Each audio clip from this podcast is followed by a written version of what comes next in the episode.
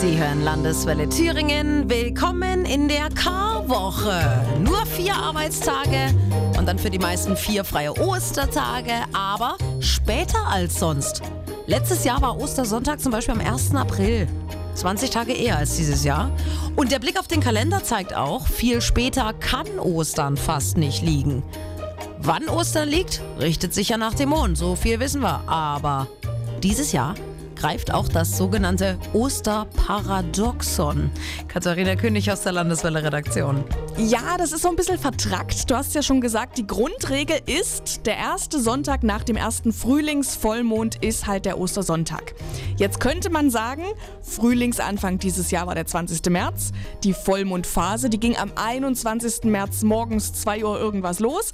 Rein rechnerisch hätten wir dann also schon am 24. März Ostersonntag haben müssen. Mhm, haben wir aber nicht. Ja, weil sich da so ein paar Leute im 4. Jahrhundert zusammengesetzt haben. Damals war es halt noch sehr, sehr schwierig, die Mondphasen so exakt zu bestimmen. Also haben die gesagt, wir machen es uns einfach. Frühlingsanfang ist einfach immer der 21. März.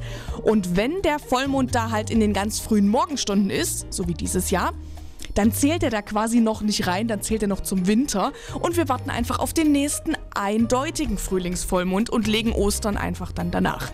Das kommt alle paar Jahre mal vor, das heißt Osterparadoxon. Und das nächste Mal, dass Ostern später ist, als es eigentlich sein sollte, ist dann 2038. Mhm, meine Güte. Komplizierte Sache.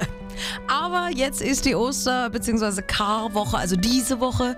Und dank Landeswelle Thüringen wissen Sie jetzt auch warum.